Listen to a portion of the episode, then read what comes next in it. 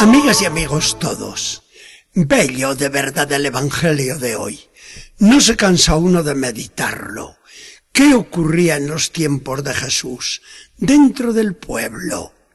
Los escribas y fariseos, enemigos acérrimos de Jesús, echaban sobre los hombros de la pobre gente cargas insoportables. Además, soñaban en un Cristo triunfador, en un rey guerrero, avasallador, dominador de naciones con poder político, y que nadaría en un mar de riquezas insospechadas.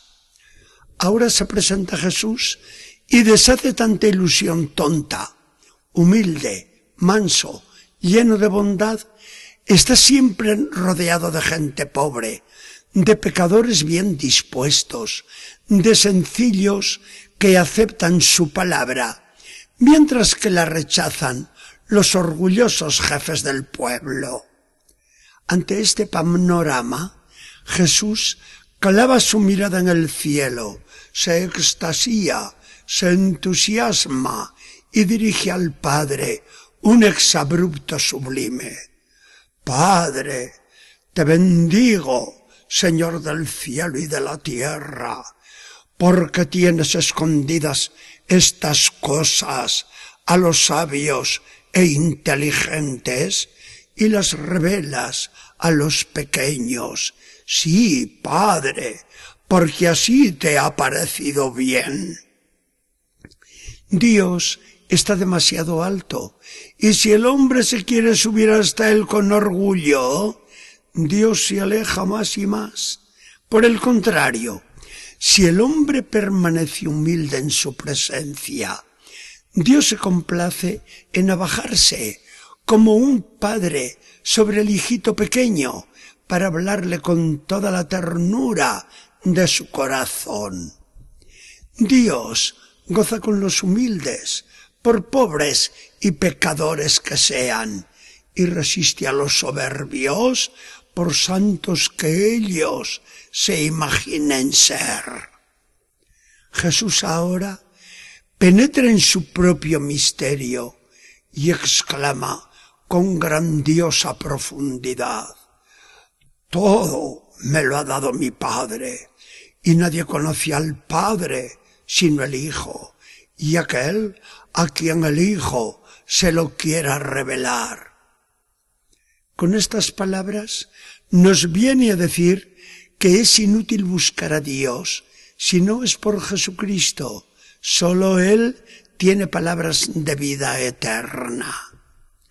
Y mienten los que se proclaman profetas, como si fueran enviados por Dios. Ese hacer de profetas, sin ser profetas verdaderos, es una triste profesión que viene desde muy antiguo. Si sabemos leer la Biblia, nos damos cuenta del problema que los falsos profetas creaban en el pueblo de Israel.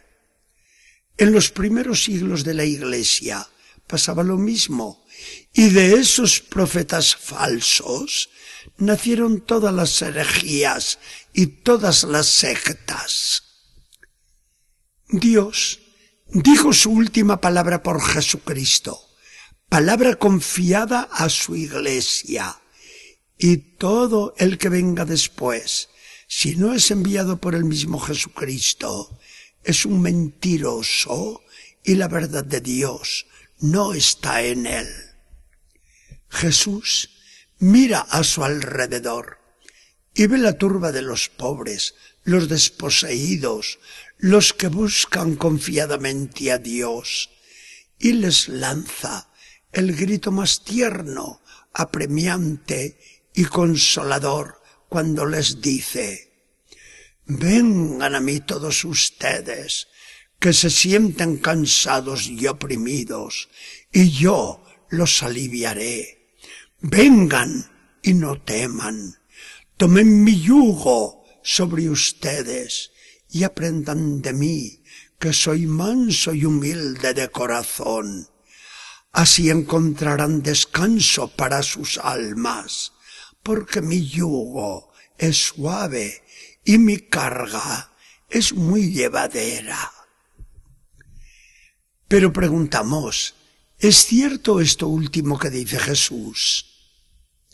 No decimos muchas veces que el Evangelio es muy exigente, que solamente los valientes lo abrazan y se entregan a él con generosidad. Cierto, pero cuando llega la dificultad, vemos que Jesús se pone delante de nosotros y entonces, con Él y por Él, no hay peso que no podamos llevar. Una enfermedad, por ejemplo, será todo lo terrible que queramos, pero si se mira a Jesús clavado en la cruz, el paciente se resigna, sonríe y hasta se gloria de ofrecer a Dios un sacrificio que le une tan íntimamente al crucificado para colaborar con Cristo en la salvación del mundo. El trabajo de cada día podrá resultar muy duro, pero si se fija la mirada en el taller o en los campos de Nazaret, el obrero Jesús acalla todas las quejas que quisieran salir de nuestra boca. La ley de Dios contendrá preceptos a veces un poco molestos. Nos gustaría echárnoslos de encima y tirarlos por la borda. Pero al ver a Jesús tan fiel a Dios su Padre, nosotros sabemos repetirnos también. Adelante, aunque me cueste, y precisamente porque me cuesta. Así le pruebo a Dios que lo amo con todo el corazón y que mi amor no suena a falso. Este Evangelio es para meditarlo, no para hacer discursos sabios sobre él. Algunas cosas, sin embargo, resaltan a simple vista de modo especial.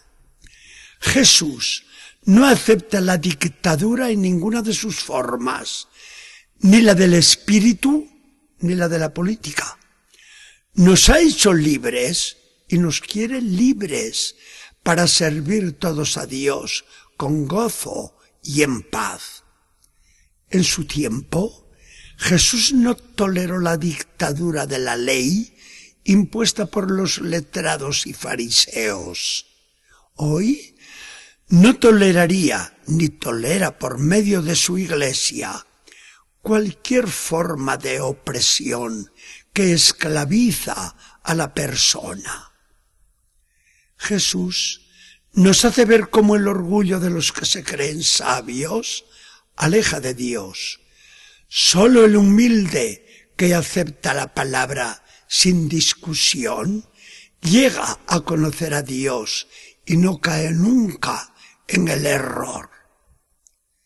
La oración de los sencillos abre a sus almas muchos misterios que permanecen ocultos a los que nunca se comunican con el Señor.